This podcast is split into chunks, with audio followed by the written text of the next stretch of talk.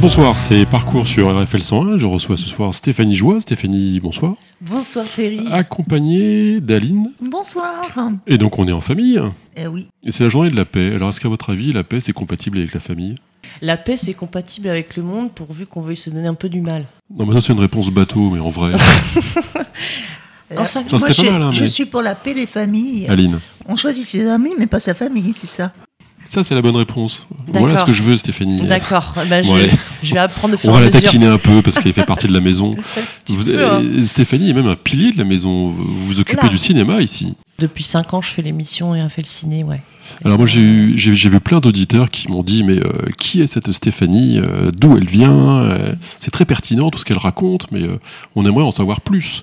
Alors Stéphanie est née à Chambray-les-Tours. Oui, c'est ça.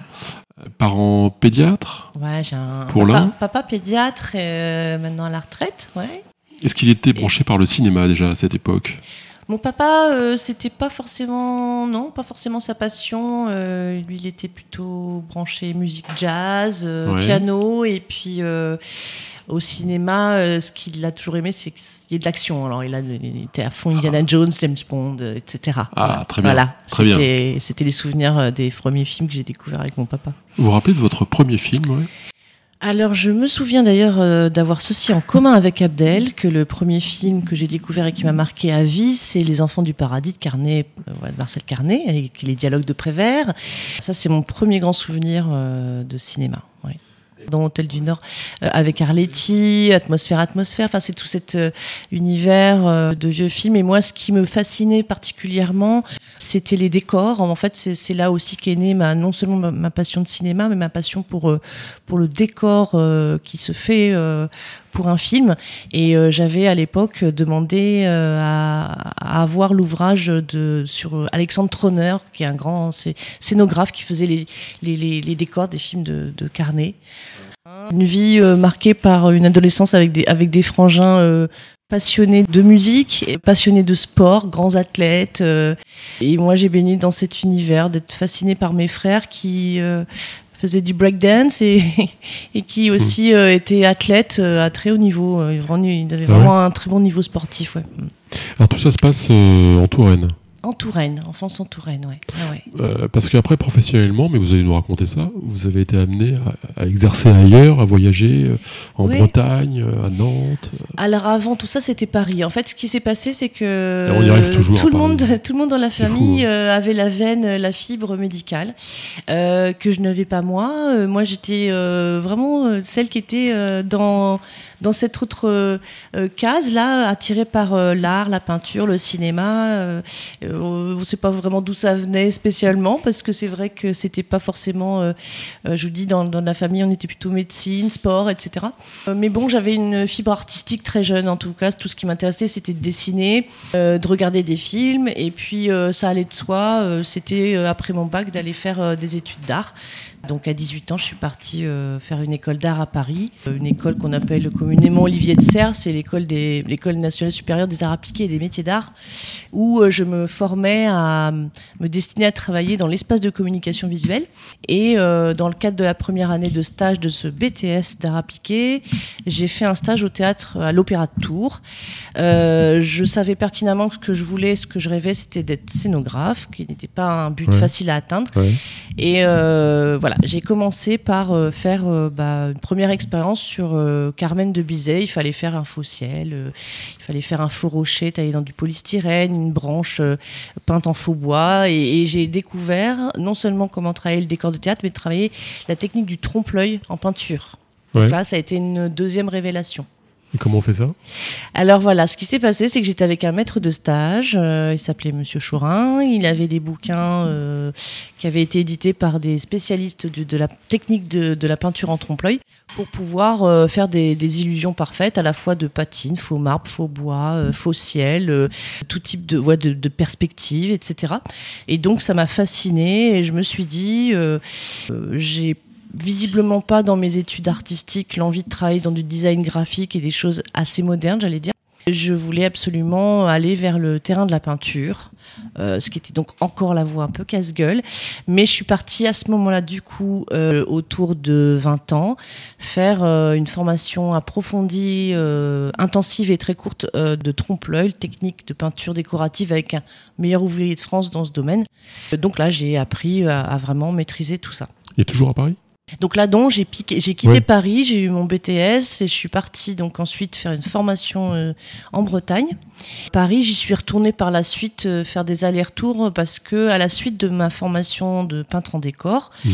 j'ai décidé un peu de manière kamikaze, sans trop savoir à l'époque euh, quel métier, comment faire.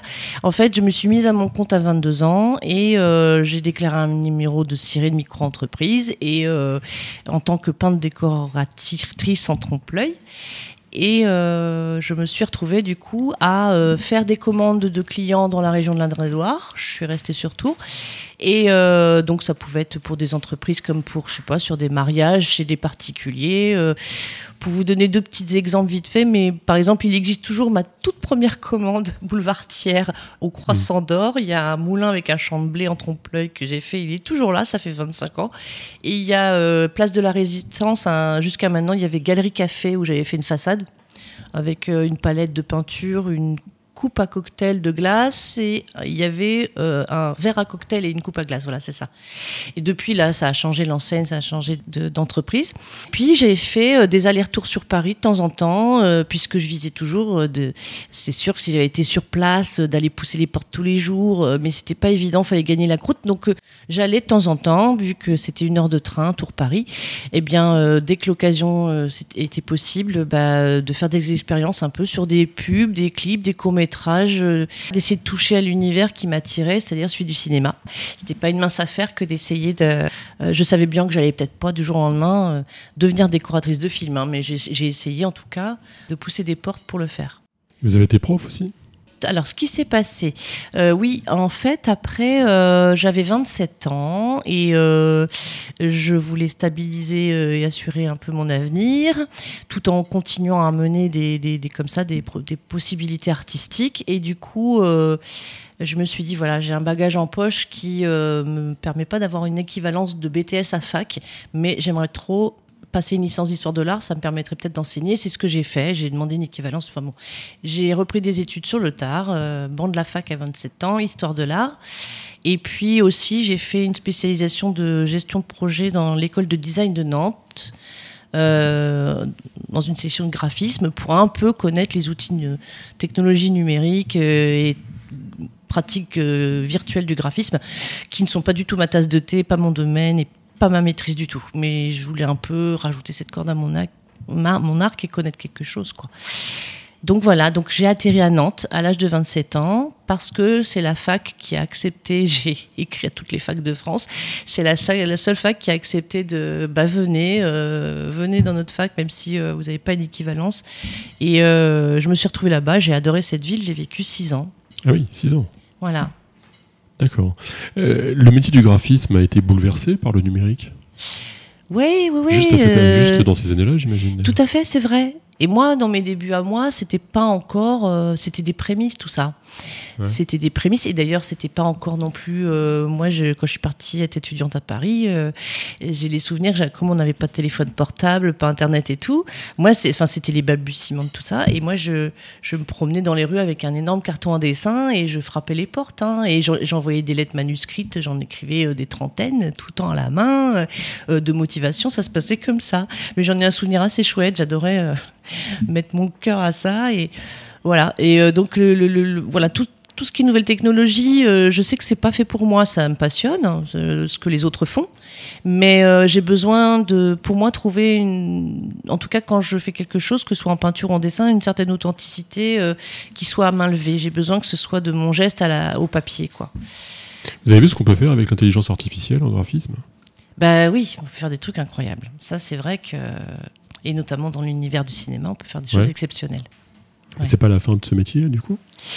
Ah bah, en tout cas, au tout départ, là, je vous parlais de, quand je vous ai parlé de mes envies d'être dans le décor, euh, c'est sûr que ça a révolutionné euh, dans le milieu du cinéma, no- notamment ce qu'on fait en termes de production de euh, de, scènes, de, de, de décors de studio, etc. On n'est plus dans les mêmes La- les, les possibilités incroyables du numérique font que, même en faisant un film très réaliste et pas forcément un film de science-fiction, on va faire appel beaucoup euh, à des décors de fond qui sont numérisés. euh, ouais. C'est euh, pratique, c'est tout ça. Mais ça ne se perd pas. hein. Il y a toujours, euh, il y a toujours euh, au nom des génériques de films, euh, même si vous avez euh, le travail de la direction artistique euh, et du, du numérique, il va y avoir toujours quand même les petites mains qui œuvrent euh, en peinture décorative. euh, Et en voilà. fait, la question que je me pose souvent, c'est devant cette révolution technologique qui affecte les trois quarts des, des métiers, en fait, est-ce que ça apporte quelque chose Est-ce que ça, ça ne nous oblige pas à développer une autre forme de créativité? Qui n'est pas forcément celle d'hier dans sa forme, mais sur le fond, on a toujours besoin de créatifs. Ouais, mais moi je pense que c'est tout, tout, tout est hyper intéressant, toute technique est a, a une raison d'être et puis ça dépend de chacun, ça dépend de chaque créateur.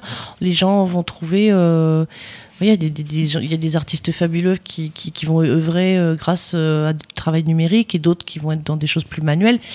Et puis ça se combine aussi, ça ne se perd pas. Ouais, ouais, non, non, tout, tout est intéressant.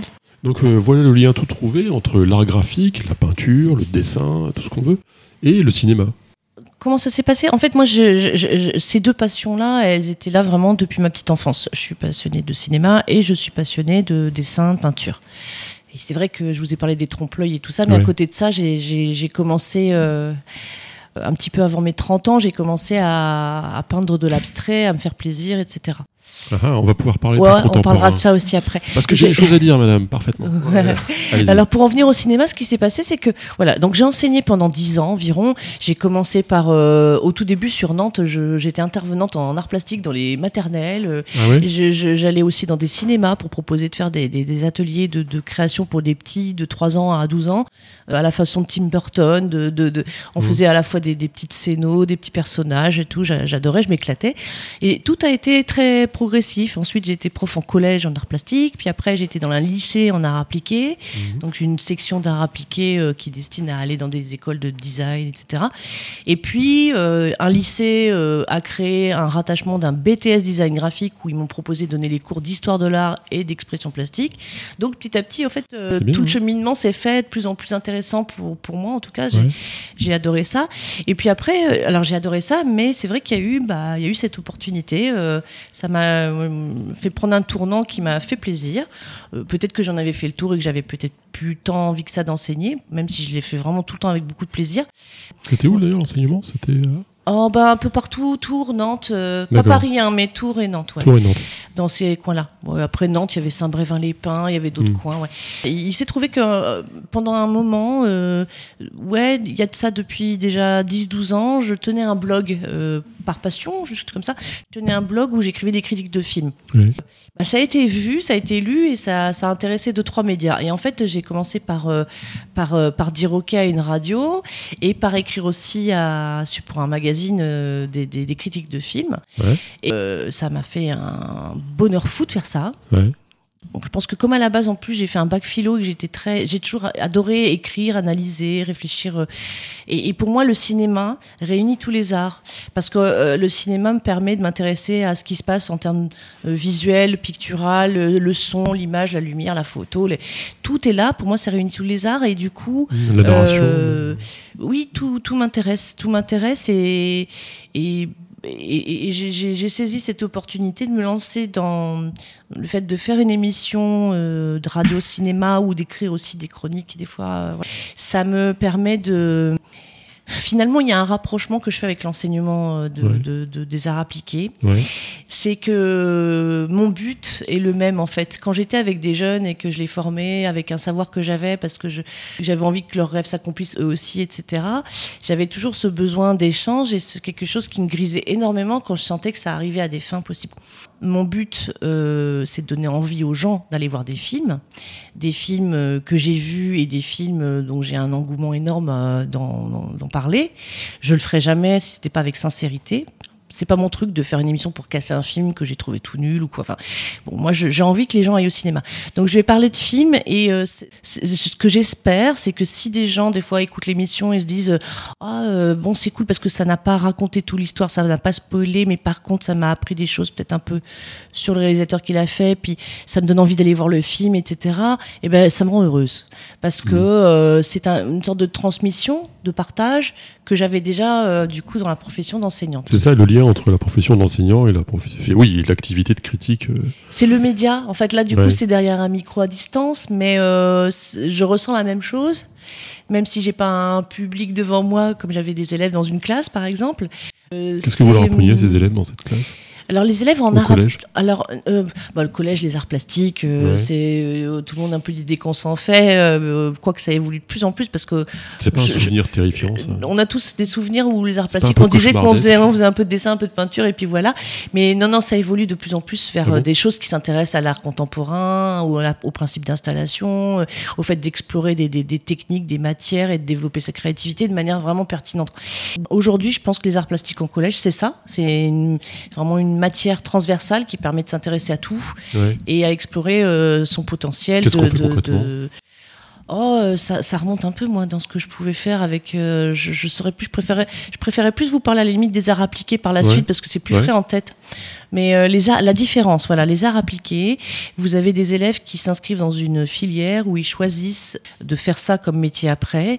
Ils se préparent à rentrer dans des écoles d'art pour devenir designer graphique ou designer d'objets mobiliers ou designer d'espace architectural C'est ce qu'on appelle appliquer. ou textile, mode textile. Appliquer, ça veut dire appliquer, autre appliquer aux autres arts. Ça veut dire que ce sont des, on va apprendre des, on va apprendre un futur métier, une, enfin, une filière vers un futur métier en s'intéressant à tout type d'art et relier tout, tout, ça.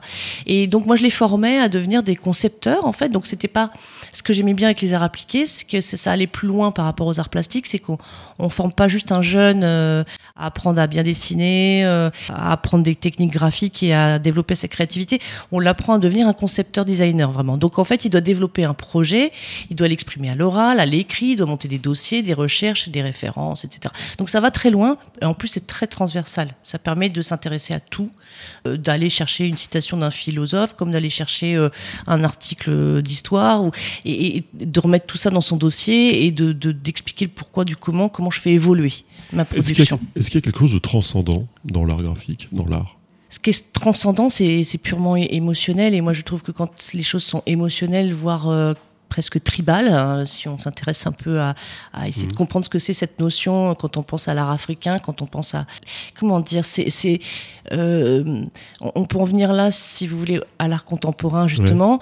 Prenons le principe de l'installation contemporaine, qui est ce qui se produit le plus. Quand vous allez dans un espace muséal, vous avez une installation qui peut être euh, sonore, visuelle, euh, tactile, qui fait appel à tous vos sens, et puis qui vont, ça peut être des sus- suspensions, ça peut être des choses au sol, et très interactif. Oui, c'est dont on parlait la semaine dernière avec euh, la directrice du du Isabelle Reyer. ouais. Et ben, en fait, par exemple, quand vous vous retrouvez dans une salle de musée, là aussi, il y a un, un lien très très fort avec ce qu'on peut éprouver quand on va voir un film au cinéma.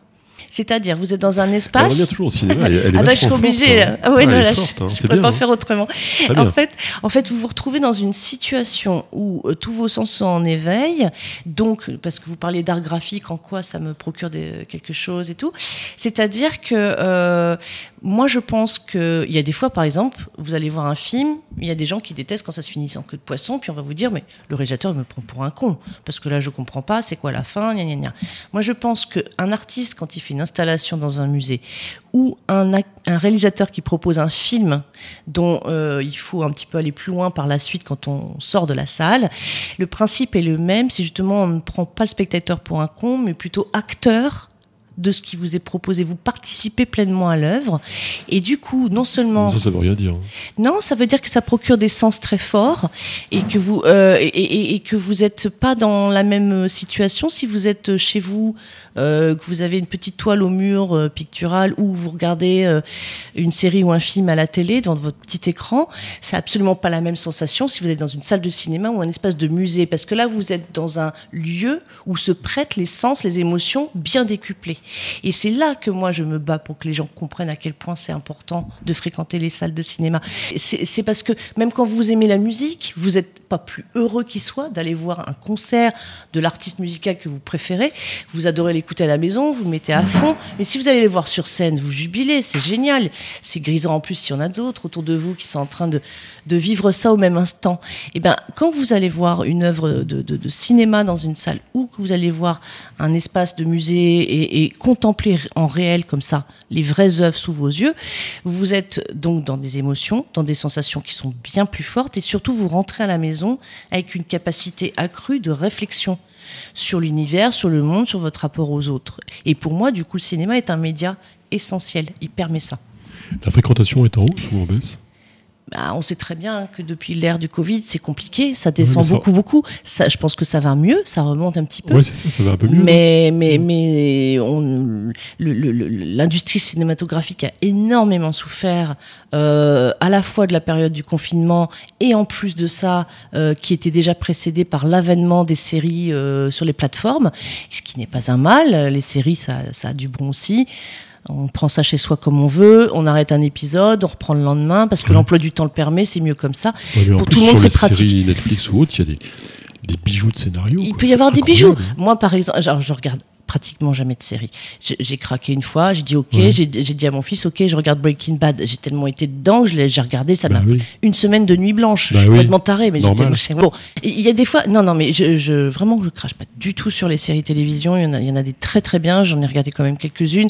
Je préconise les mini-séries parce que si ça dure peu, je ne sais pas combien de saisons, j'ai du mal. Mmh, mmh. Mais j'ai du mal à suivre. Mais euh, mais c'est vrai que je pense que le média cinéma, euh, il, a souffert euh, de l'arrivée des plateformes, ça, euh, tout le monde le sait.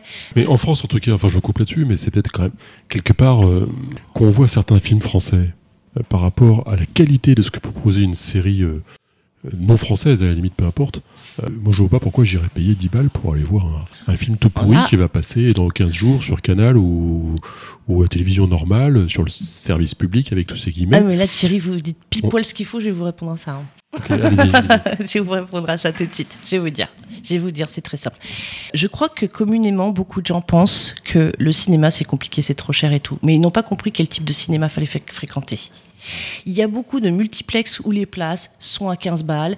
Et si vous allez à plusieurs en famille et que vous bouffez les pop-corn et vous prenez les jus de fruits, les machins, vous en avez pour un fric de malade. On est d'accord. Et même tout seul, vous vous dites, attends, je vais quand même pas dépenser ce prix-là pour une on est d'accord. Il y a des cinémas comme nos cinémas studios en plus qui sont pas rien, hein, nos cinémas partenaires qui sont rue des Ursulines. Vous prenez un abonnement, euh, je sais même plus quel est le prix de l'abonnement, c'est dérisoire, mais vous payez vos, places à peine 5 euros à chaque fois. Et il n'y a pas, il n'y a pas que des films, euh, je vais faire exprès d'exagérer, il n'y a pas que des films néerlandais sous-titrés en chinois, etc. C'est bon. Il y a des films d'auteurs et pas que. Il y a des films, des fois, euh, de divertissement, des films légers, il y a des films d'action, il y a des films thrillers. Il y a de tout au cinéma studio. Et dans les cinémas RSC de toute la France, il y a des prix qui sont très bas il y a des, accès possibles qui sont pas offerts dans d'autres salles comme des multiplex, euh, des commodités qui sont exemplaires, des propositions de VO et de VF en fait, ça vous, c'est pas vrai. Ça vous, si une fois par mois vous allez voir un film à 5 balles. Oui, mais vous dites ça parce que vous, vous êtes une spectatrice très avertie, donc vous saurez faire des choix, vous savez déjà où aller. Et c'est vrai qu'à Tours, on a la chance d'avoir les studios.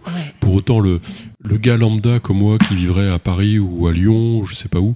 Non, il faut se renseigner, il y en a partout. Oui, oui, oui. Quand j'étais à Nantes, il y avait 14 salles. La demande appelle la demande il y a une offre qui appelle cette demande. C'est-à-dire que si, si, je vois des publicités partout pour le dernier James Bond, je peux aller voir le dernier James Bond. Ça me gêne pas d'ailleurs, même ou dépenser 15 euros pour Avatar ou un truc comme ça. Là, je trouve que ça vaut le jus parce qu'il y a, il y a quelque chose de très original. J'aime, j'aime pas, peu importe. Ce que je veux dire, c'est que payer 15 balles pour aller voir le dernier film de Lucchini, euh, qui va être exactement la même chose pendant 30 ans, là, franchement, là, oui, on se fout de ma gueule. Alors, c'est peut-être aussi parce que Thierry, vous pensez euh, cinéma par rapport à je paye et en retour, je veux ceci. Je veux veux le ah bah, grand. Non, non, non, non, non, mais d'accord. mais je pense que je veux le grand spectacle, je veux tout ça, je veux en avoir pour mon argent. Après, je pense qu'il n'y a pas forcément deux catégories de type de spectateurs et de type de films. C'est-à-dire, il n'y a pas forcément d'un côté ceux qui veulent voir Avatar et, et, puis l'autre qui veut aller voir le, film néerlandais sous-titré en chinois. Il y a euh, de tout et il y a des films. Il faut, je pense qu'il faut que les gens comprennent qu'il faut s'ouvrir. Le cinéma n'est pas que d'un côté du divertissement ou du film chiant euh, qui ne nécessite pas d'être payé un droit d'entrée. Il y a de tout et ça vous permet de découvrir des pépites de différents pays. Par exemple, on peut pas voyager forcément dans le monde entier facilement. Mm. Vous allez voir des films au cinéma, vous allez voir des fois des films qui sont qui se tournent dans d'autres pays, vous découvrez d'autres cultures. Des fois, en fait, il y a que comme ça qu'on les, qu'on les découvre. Ouais. Et, et c'est vachement plus palpitant et passionnant des fois que certains euh, trucs documentaires à la télé ou émissions spéciales, euh, reportages. Bon.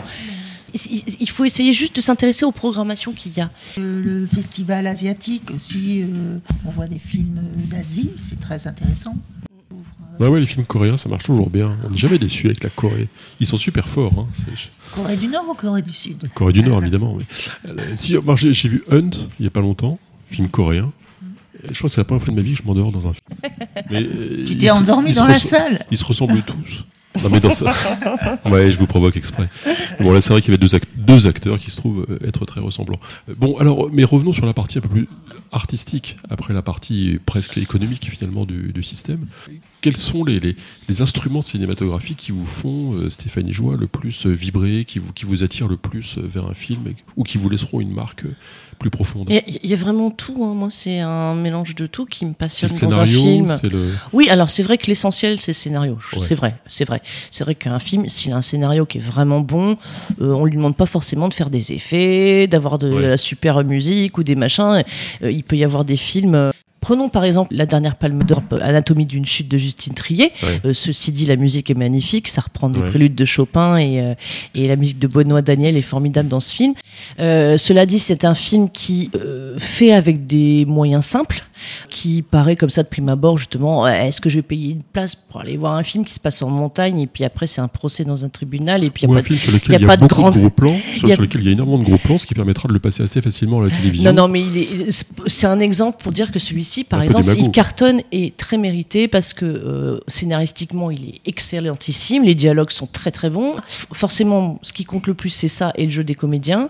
Mais je suis toujours ultra sensible au travail du son, euh, au travail du montage, au travail de tout, hein, de, de- des lumières, de la photographie, euh, tout, tout, tout dans les films, ça m'intéresse. Et même dans, dans des petits films euh, sans gros effets, il y a des choses euh, à observer qui sont impressionnantes finalement. Je sais pas parce qu'on dit que le rock'n'roll est mort depuis qu'Elvis Presley est parti faire son service militaire.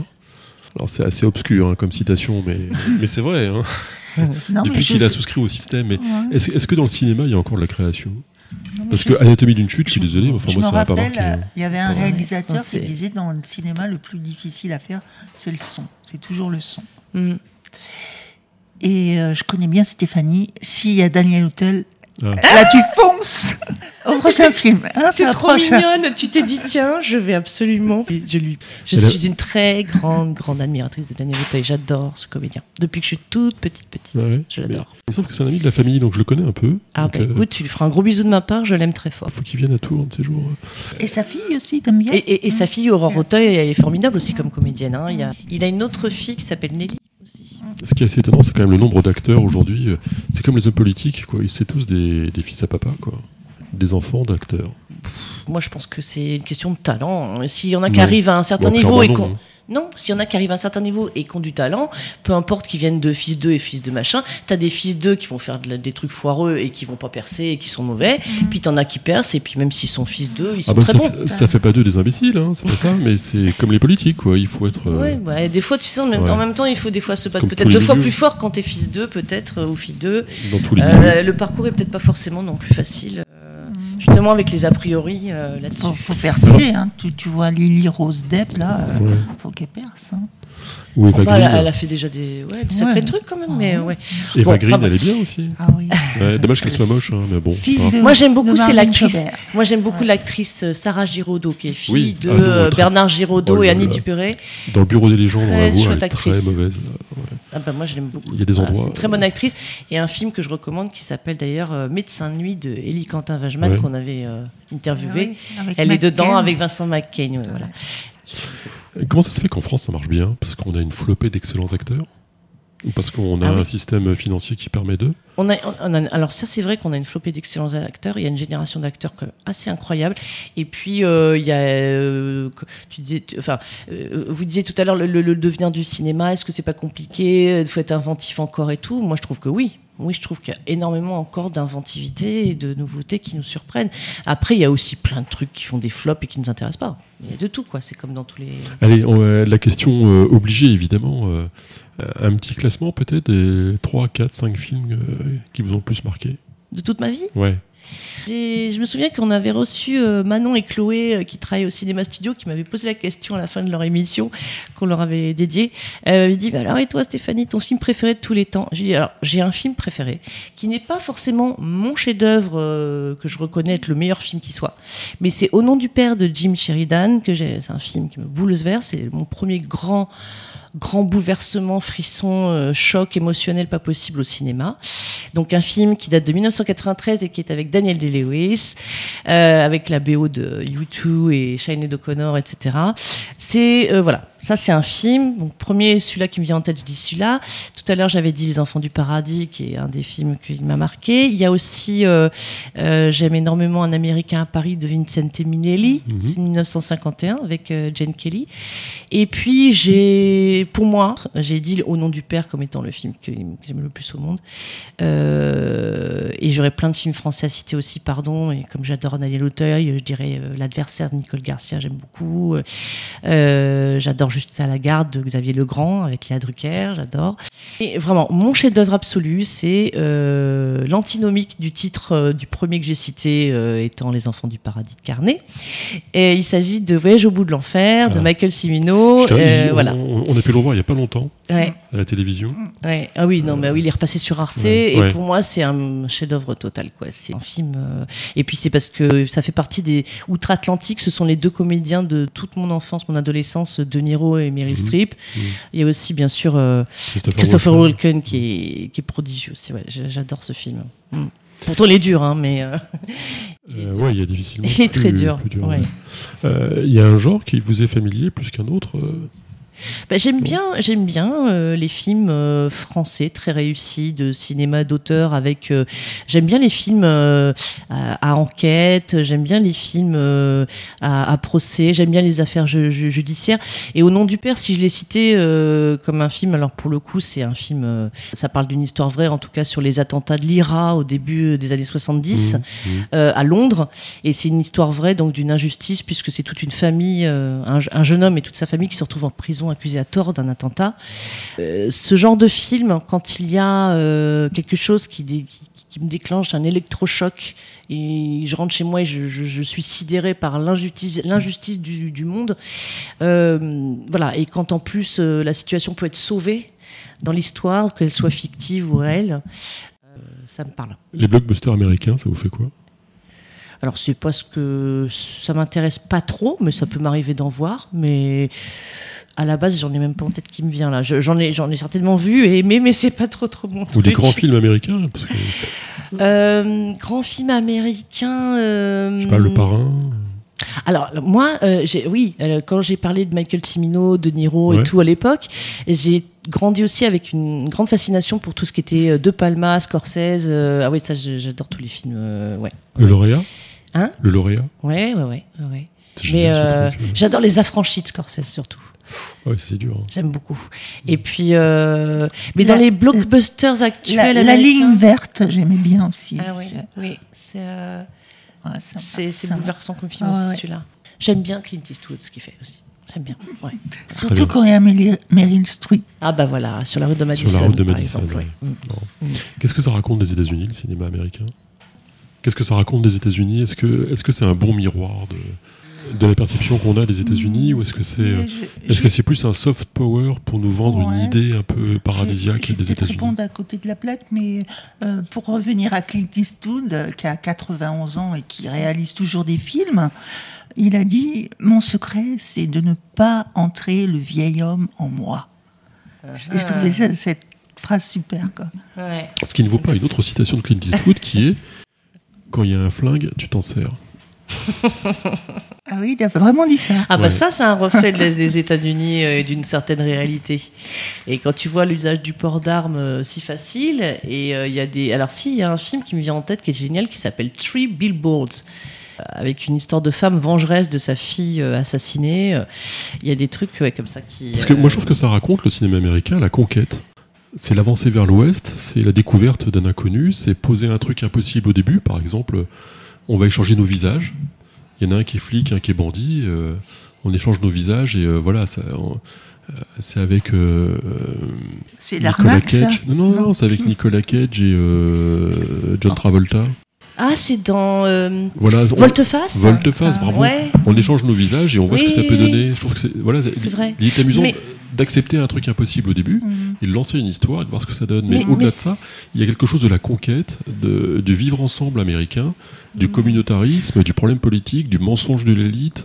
Ça, ça peut tout raconter. Ça. American Beauty aussi avec Kevin Ouais. Spacey, très Ah bien, ouais. très bien comme sujet sur l'American ouais. Way of Life et l'espèce de revirement. euh. Mais, mais après, moi, j'ai du mal à parler de sujet, sujet sociétal euh, euh, sous fond euh, des États-Unis parce que c'est tellement vaste les États-Unis et franchement, je peux pas considérer que j'y connais grand-chose. J'y ai mis les pieds un peu en étant ado. je peux pas vraiment.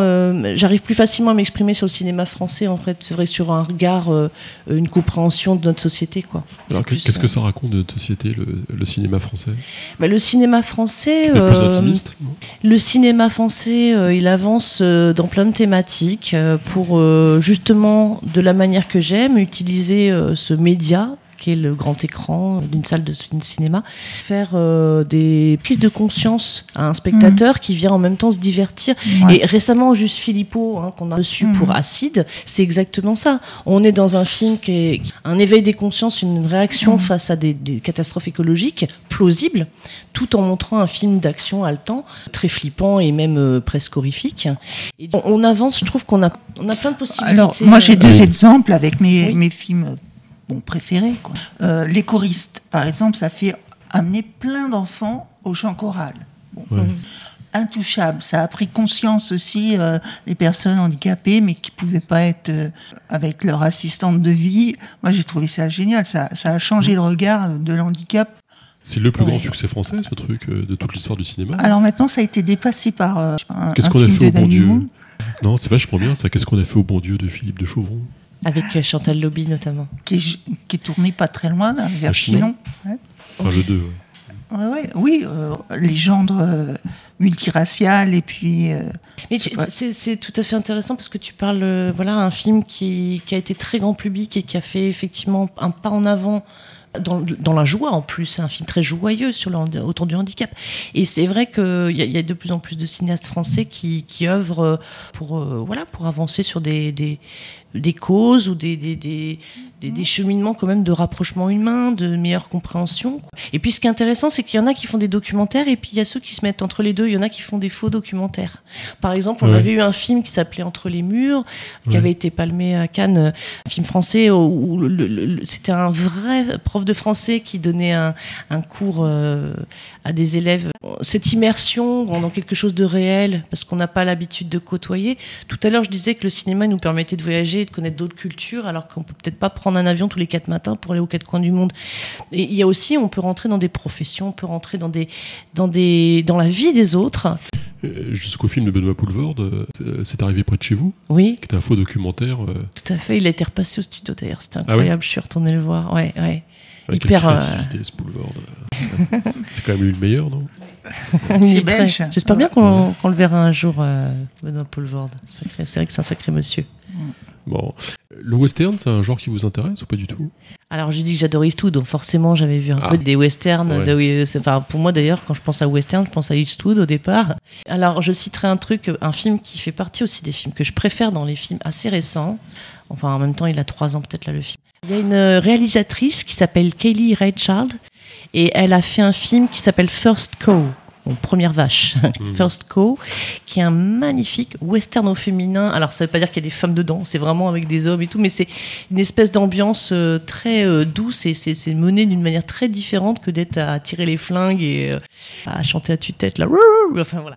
Et c'est quelque chose de Non, ce que je suis en train d'expliquer, c'est que voilà, c'est un, une revisite du genre du western qui m'a énormément plu, vu par un regard de femme, quelque chose de très poétique, très doux, très intéressant. Vous me l'avez pas demandé, mais je trouve que le meilleur film de l'histoire du cinéma, c'est Il était une fois dans l'Ouest. Écoute, euh, oui, je l'aime beaucoup, mais c'est moins. Parce que c'est la conquête, c'est l'arrivée de la pas- modernité, c'est la contradiction Mm. entre le groupe et l'individu. Tout y est là-dedans. C'est la place de la loi euh, dans une conquête. C'est énorme comme problématique. Mm. Il y a le, le- le- le bouleversant euh, Charles Bronson. C'est l'arrivée des mystères. Bon, je vous ennuie, on s'en fout. Non, mais c'est terrible. Maintenant, les enfants, Ah, vous avez besoin de. C'est loin, hein, facile. Charles Bronson. Ouais. Bah non, c'est les années 60 et ça n'a pas été passé pendant 10 ans à la télévision parce qu'il y avait toujours un petit cinéma en Belgique qui le passait. Donc euh, toute une génération a attendu de voir ce film euh, Mhm. euh, à la télévision. Euh, quels sont les pays, euh, sinon, ouais, Inde- en, en Inde, grosse production cinématographique, une des premières du monde. Il y a des films indiens qui sont De à conseiller. Bollywood? Ouais. Bah, Non, mais il y a peut-être d'autres films indiens qui sont à, à Mhm. considérer puisque c'est la première industrie mondiale du cinéma maintenant. Mais pas trop le cinéma indien. Je, je connais un film qui parle d'une histoire d'un enfant indien, Lyon par exemple, mais. Alors je reviens au cinéma qui passe en ce moment. Est-ce que Stéphanie Jouet, vous n'avez pas l'impression quand même que ça traduit une forme euh, de morosité, d'inquiétude qui est celle de notre époque, ce qui sort euh, depuis quelques années en ce moment Non, mais en ce moment, on a une flopée de films euh, qui sont à tendance vraiment euh, feel good movie, comme on dit, Ah. là, au contraire, Ouais. de plus en plus. Donc, euh, vous pouvez Ah. allègrement aller au cinéma actuellement, parce qu'il n'y a quasiment que ça qui sort entre le film de Michel Gondry, euh, euh, Le livre des solutions, entre euh, Un métier sérieux de Thomas Lil- Lilti, euh, qui parle donc euh, des enseignants en- dans un collège. Euh, Il y a plein d'exemples. et On n'a que des films qui ont un point de vue intéressant et qui en plus sont, sont dans une dynamique sympa, joyeuse. Il n'y a pas du tout de morosité. Bon, après, euh, oui, il y a des films Oui. aussi dramatiques, mais il faut de tout. De toute façon, il y a de tout. Il y a de tout et le cinéma continue à se porter bien avec sa diversité. euh, ouais, ouais, ouais. Vous avez jamais voulu être actrice? Non, moi, j'ai, moi, je, moi, j'avais toujours eu envie de faire de la scénographie. J'ai été très contente, par contre, c'est que, en fait, il m'est arrivé en 2016. C'est ça, c'était en 2016 qu'est sorti le film Jackie de Pablo Larraín. C'était le, le biopic euh, interprété par euh, Nathalie Portman là, sur Jackie Kennedy. Et c'est l'expérience de ma vie où j'ai fait les- le décor de- du film avec euh, un monsieur que j'aime beaucoup, que j'avais rencontré, qui s'appelle Jean Rabas, qui avait fait les, les décors de la Cité des Enfants Perdus, ou récemment L'innocent de Louis Garrel, des trucs comme ça. Mais euh, après être du côté euh, et du côté actrice, je sais pas, j'en ai jamais fait l'expérience, j'ai jamais cherché, je pense pas que ce soit quelque chose dans lequel je j'excellerais. J'en sais fait la, la figurante J'ai fait, alors j'ai fait des figurations quand j'étais étudiante à Paris. Ouais, je faisais des petits boulots. Des fois, je faisais ça. Ouais, la figuration sur des clips, des courts métrages, et puis des trucs avec des copines. La vocation de, de comédienne, ça. Non, moi, j'ai toujours été intéressée par euh, par la technique du cinéma, par le- le- l'envie de voir comment ça se monte, de, de, de participer à sa création. Tout ça, c'est un truc qui, euh, qui me plaît énormément. Et quels sont les films où on trouve les plus beaux décors J'avais cité au tout début Alexandre Tronner, euh, qui avait fait les, les- la plupart de, pratiquement tous, je crois, les films de Carnet, de Marcel Carnet. Je sais pas, moi, il y a un film qui m'avait marqué dans sa mise en scène, ses décors, c'était euh, Lars von Trier, euh, Mélancolia, parce qu'en plus, il est connu pour avoir euh, instauré ce qu'on appelle le, le, le- le dogme, un principe de cinéma euh, danois où le but c'est de faire des films avec pas d'effets spéciaux, pas trop de trucs. Et on dirait que son film est fait uniquement avec des trucs, un univers fantastique et en fait il y a pratiquement pas d'effets. euh. C'est magnifique. euh, je Dans les trouve Tim que- Burton aussi. Ah oui, Tim Burton, c'est magnifique aussi. Euh, les films du Kusturica comme Arizona Dream, j'aime bien aussi euh, le- les univers qu'il y a, oniriques, euh, les couleurs. le- C'est pas toujours des décors dans le sens décor, installation de décor, Ouais. mais des fois c'est voilà, enfin c'est tout le visuel qu'on prend dans les yeux. C'est plus le décor de théâtre transposé à l'écran. Ça va beaucoup plus loin maintenant. Depuis, depuis bien longtemps. Ouais, c'est. Bah après, c'est vrai qu'il faut bien reconnaître que dès qu'il y a un grand film à costume, là, euh, d'époque et tout, là, vous Et allez vous avoir la totale au niveau décor, euh, ça va être euh, Vous arrivez impressionnant. à, à repérer des erreurs de raccord sur les décors ou sur. Non, le- je, je pense que les gens ils font vraiment bien leur boulot. Enfin, moi, j'ai jamais remarqué de. Non. Ouais, non, Le non. dernier film de Mawen, là. Ah oui, Diane du Barry. Du oui, au niveau décor, c'est impressionnant. Ah ouais, c'est bien ce Ouais. film là d'ailleurs. Ah, c'est à Versailles. Ouais, c'est c'est pas un film qui m'a super, super. euh, mais quand même. Et on passe un bon moment, ouais, ouais. Non, ça Bon, le coup Aline d'être a vu. Ouais, ouais. Aline a un air dubitatif. Moi, j'aime Peut-être- bien. Non, non, si, j'ai je bien aimé. Je crois qu'on avait un peu le même avis. Elle dit j'ai bien ouais. aimé en secouant la tête pour dire non. Alors, moi aussi, je- j'ai secoué, mais dans- je, je, elle, je elle sais pas secoue- quoi en penser. Euh, Elle, le elle secoue latéralement, euh, et moi, c'est verticalement. Oui, c'est Johnny Depp en Louis XV. euh, et- Benjamin Laverne, ah oui, c'est vrai que c'est pour lui qu'il faut voir le film. Ah c'est pour lui. Mais peut-être que nos grands acteurs viennent du fait aussi qu'on a une excellente tradition théâtrale. On a plein de comédiens qui viennent de, du théâtre. du théâtre de la comédie française, même. Qui ont, ont bah, Benjamin Laverne, notamment, Benjamin ouais. Laverne. Ouais, ouais, ouais, on a pas mal de comédiens, effectivement, qui sont. Je sais qu'il y a Laurent Lafitte qui était de la Ouais. comédie française, Pierre Ouais, Ninet. Qui, qui euh, joue euh, Tapi, Bernard Tapi. Là. Ouais, Mais alors, Ouais. ça, on le C'est verra bien pas au cinéma. Parce que c'est euh, Netflix ou. Ouais. Euh, Il paraît que c'est une libre inspiration, hein, que c'est pas complètement Ouais. fidèle à réellement À à, voir. à tapis. Mais bon, contre la, la ressemblance est saisissante. Quoi. Ah ouais. Ouais, c'est, euh, Alors vous qui êtes branché art contemporain, j'avais posé la question la semaine dernière à Isabelle Reyer de euh, est-ce que euh, l'art n'est pas mort avec la Première Guerre mondiale? Avec, Marcel la, Duchamp. avec la Première La Guerre mondiale. représentation du monde euh, est tombée dans le néant. euh. Moi, je suis pas tout à fait d'accord parce que, euh, par exemple, euh, si Est-ce qu'il y a encore une création artistique si En fait, tu c'est la prends, question. si tu prends l'exemple du, du, du, du, du- du décor, de l'art et du décor, Ouais. du tournant euh, des années 20, euh, on est dans le, on passe de l'art nouveau un petit peu avant à l'art déco et on est dans des trucs, tu vois les, les, les œuvres de Gaudi euh, en Barcelone. Espagne, tu vois, ouais, enfin Horta, tu vois Klimt, tu vois toutes ces choses-là qui s'inspirent du végétal, qui sont hyper poétiques et, et je trouve qu'au contraire c'est un élan de vie quoi, c'est quelque chose de très beau de l'entre-deux-guerres. Et d'ailleurs après, pas pour rien qu'on a appelé les années folles aussi. euh. Au contraire, je pense que c'est une période euh, qui a pas enterré l'art, mais qui a au contraire fait déclencher quelque chose de très neuf. Aujourd'hui, on, on, on serait dans une période quoi? Créative euh, Bah, le mot n'existe pas encore. Il Ouais. faudra l'inventer. Ouais, Euh, alors voilà, approche-toi-nous dans, dans 50 ans, on dira les années 2020, c'était des années multi-expérimental en fait. C'est un peu comme l'ère de la communication où tout le monde s'exprime sur les réseaux et les machins. Je pense que c'est une explosion d'ouverture à tout, avec euh, ses dérives et ses excès et les moments où on a envie de- que ça s'arrête. Mais euh, bon, voilà, il y a tout, tout le monde peut expérimenter tout et en parler et le montrer. Quoi. D'accord. S'il fallait partir sur une île déserte, vous avez le choix entre une tablette de chocolat et un livre, vous prenez quoi?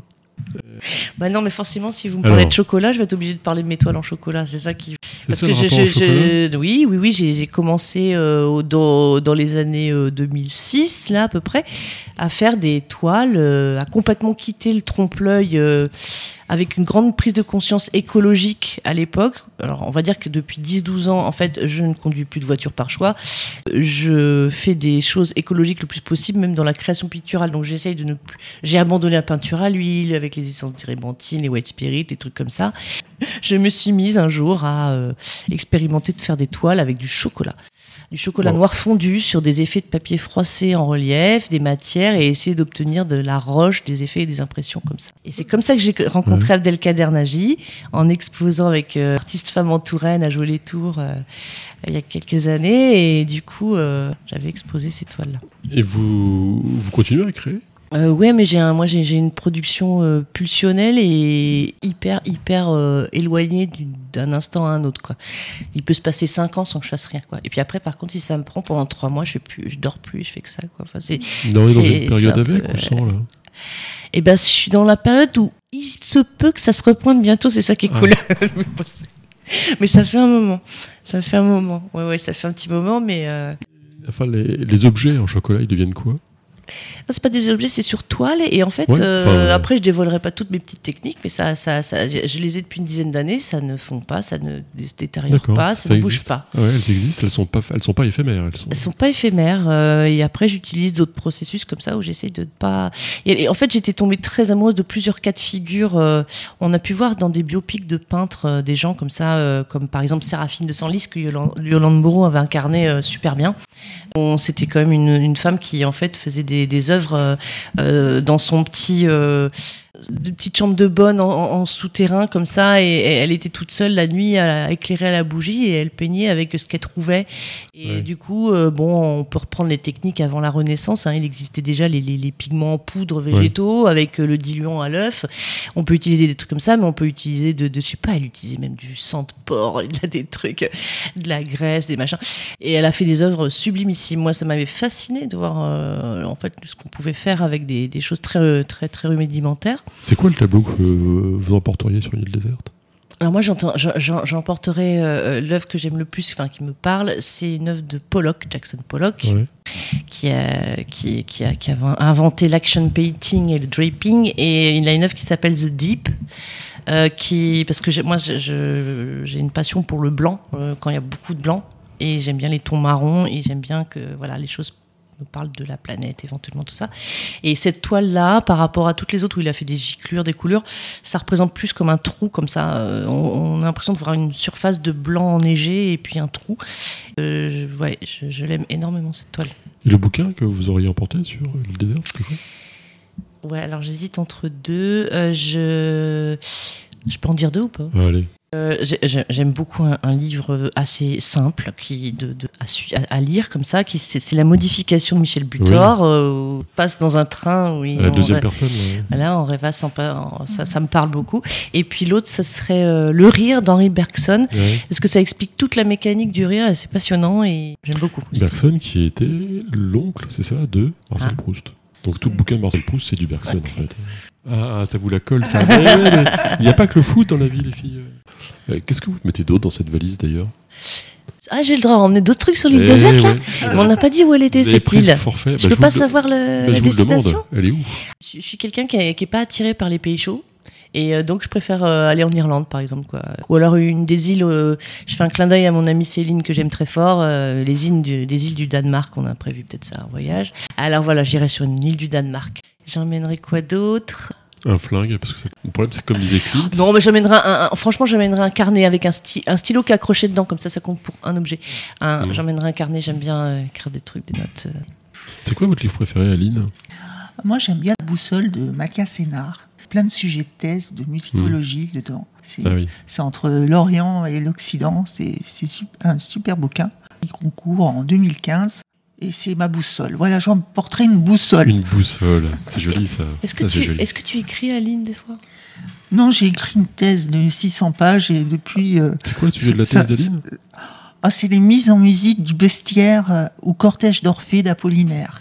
Vache. Donc il y a 13 Ah, compositeurs. le premier, c'est Francis Poulenc. Ouais. Et le dernier, c'est Régis Campo, 2018, qui est toujours vivant, qui est acad- académicien, qui est immortel, que j'adore, qui fait partie des génériques de RFL 101. Euh, Stéphanie Joual, euh, vous avez rencontré tous les acteurs de France, toutes les actrices de France. Vous connaissez tout le gratin. De... Non, loin de là. hein. Bientôt, euh, on vous verra sur. Non, mais le on a, marché on a de la chance d'en avoir plein super gentils qui viennent Ouais. nous voir donc au cinéma studio. Ah, Allez, quelques ouais. Et en plus, il y en a plein qui ont compris que Tours, purée, waouh, c'est super pratique, il y a Bah qu'une heure oui, de. TGV, Bah, donc ils viennent nous voir. Bien sûr. Non, non, j'ai pas. Quelques rencontres Ouais, on a fait des, des super rencontres en, à plusieurs ici présents, Abdel, Virginie, Aline, on a, on a rencontré bah, C'est récemment. Madame euh, Cinéma, alors racontez-nous un peu. Là. on a, non, mais par exemple récemment on a rencontré Yolande Moreau, qui Ah est ouais, formidable. grand souvenir. Juste Philippot. Il y a quelques années, on avait rencontré Edouard Baird, c'était fabuleux. On avait aussi beaucoup aimé Léa Drucker, qui a marqué euh, le cœur à jamais D'Abdel. Ouais, que... Qui fait la une de Télérama. là. Ouais, elle est extraordinaire cette actrice. hein. Donc son Je l'aime prochain film, c'est bientôt. Alors c'est Catherine Breillat, il est sorti Ouais. l'été dernier, il est sorti depuis un petit. Ah oui. voilà. Je dois aller le voir d'ailleurs là. Et le comédien ou la comédienne que vous souhaiteriez le plus rencontrer, que vous n'avez pas encore vu Bon, alors Meryl Streep, c'est pas possible. Alors j'ai cherché un truc Non, plus, importe, plus possible. bah, D'abord Meryl Streep. Léa Drucker, il se trouve qu'elle faisait partie, donc on l'a rencontrée. Moi, il y a une, une, une femme actrice française que j'aime beaucoup, c'est Émilie Dequesne. Elle a été notamment dans, dans l'avant-dernier film d'Emmanuel Mouret, Les choses qu'on dit, les choses qu'on fait. Elle, joue super bien, j'aime beaucoup cette, euh, ce jeu, Mm. ce- cette actrice. Elle est belge aussi, ouais. En acteur, euh, euh, Vincent Macaigne. Hmm. Euh, Vincent Macken était à l'affiche là, du dernier Rémi Besançon, un coup de maître avec Bouli Lanners. Les deux ensemble, ça dépote. Stéphanie Joie, c'est quoi votre principale qualité? Ce qui me vient, c'est con, mais je crois que j'aime. En, Ben général- alors en général, j'aime les gens, voilà. Je, Ah, je- mais c'est voilà. pas mal ça. Comme... Non, non, non, c'est loin des bêtes ça. Je, je suis, je suis un peu pour la. Tiens, hein, la paix. On a dit que c'était Ben la voilà. journée de la paix. Je suis un peu pour la paix et euh, Votre principal Ah. défaut?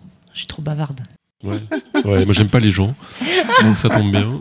Euh, je vais vous laisser d'ailleurs, parce que c'est l'heure. Attention, hein, quand j'ai dit que j'aime j'aime les gens, c'est-à-dire j'ai une démarche dans, l'absolu, au quotidien, d'aimer autrui. Mais ça veut pas dire qu'il n'y en a pas qui m'insupportent, Bien hein, sûr, bien, entendu. Bon, Adèle et moi avons eu la patience de vous supporter une heure, donc euh, c'est bien. Eh ben merci, c'est Hein très gentil à vous. Merci d'être venu, euh, Stéphanie Joie, nous raconter euh, Merci Thierry. euh, vos passions, euh, au premier titre desquels le cinéma. Et alors la semaine prochaine, on change complètement puisqu'on reçoit des lycéens à 18h, trois lycéens de terminale, qui sont peut-être quatre, qui vont nous parler de sujets graves, le harcèlement, de sujets légers, le baccalauréat. Euh, Oui, on peut le dire, hein, c'est léger l'un par rapport à l'autre. De leurs rêves, de ce qu'ils aiment, de ce qu'ils aiment pas, et de, et de ce qu'ils voudront. Et je suis sûr que les gamins ont plein de choses à dire. Il faut les faire parler plus souvent, les enfants. Donc merci en tout cas sur ce Merci. parcours, et puis j'espère à très bientôt sur euh, RFL 101.